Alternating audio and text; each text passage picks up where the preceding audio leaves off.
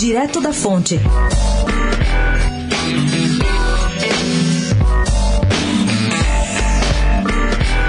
Faltando pouco mais de um mês para o prazo estabelecido pela Justiça Eleitoral para que os partidos em criação possam concorrer nas eleições municipais de 2020, a Aliança pelo Brasil, do presidente Jair Bolsonaro, jogou a toalha.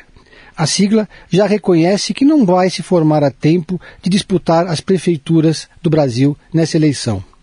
A coluna, o principal dirigente da agremiação, Luiz Felipe Belmonte, coloca a culpa nos cartórios eleitorais e diz que a parte deles e do presidente foi feita.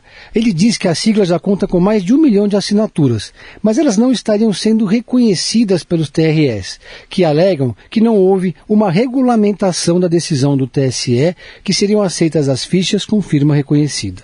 O discurso agora é que o partido vai ter calma para se estruturar para as eleições de 2022, que não daria tempo, em quatro semanas, do presidente construir diretórios, procurar novos candidatos e impedir que a aliança se transforme num novo PSL, ou seja, com vários dirigentes que não seriam de confiança dos Bolsonaro.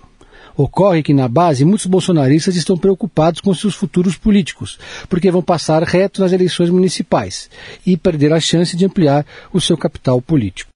Luiz Felipe Belmonte também reclama muito de problemas técnicos da Justiça Eleitoral, que não estaria dando conta de receber um volume tão alto de novas fichas de filiação. Pedro Venceslau, especial para a Rádio Dourado, direto da fonte.